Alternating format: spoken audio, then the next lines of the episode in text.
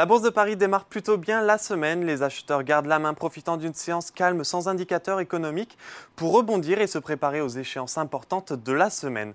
D'abord avec l'annonce de l'inflation aux États-Unis mercredi, suivie de la réunion de la Banque Centrale Européenne jeudi, où le dénouement de cette dernière semble encore très incertain.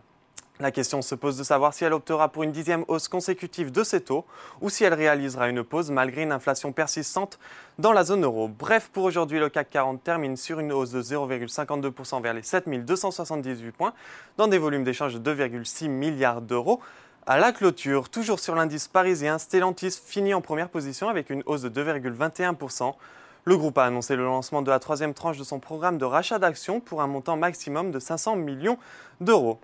Les valeurs bancaires sont également bien orientées avec BNP Paribas, 1,85%, et Société Générale qui a dévoilé ce jour son partenariat avec la société d'investissement canadienne Brookfield Asset Management pour créer un fonds de dette privée d'une valeur de 10 milliards d'euros. A l'inverse, le grand 7 2,89%, City passe de neutre à vendre sur le titre, puis HSBC ajuste également sa cible à 84 euros contre 85 précédemment. Sur le SBF 120, JC Deco prend les devants avec une progression de 5,81%.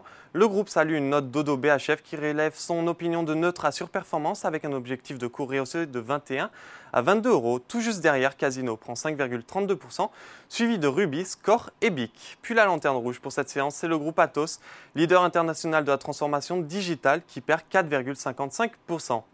On retrouve aussi en territoire négatif Valourec et Interparfum. Enfin, en ce qui concerne les marchés américains, la clôture parisienne Wall Street évoluait en hausse. Le Dow Jones progressait de 0,14%, tandis que le Nasdaq prenait 0,69%. Voilà, c'est tout pour ce soir, mais n'oubliez pas, toute l'actualité économique et financière est sur Boursorama.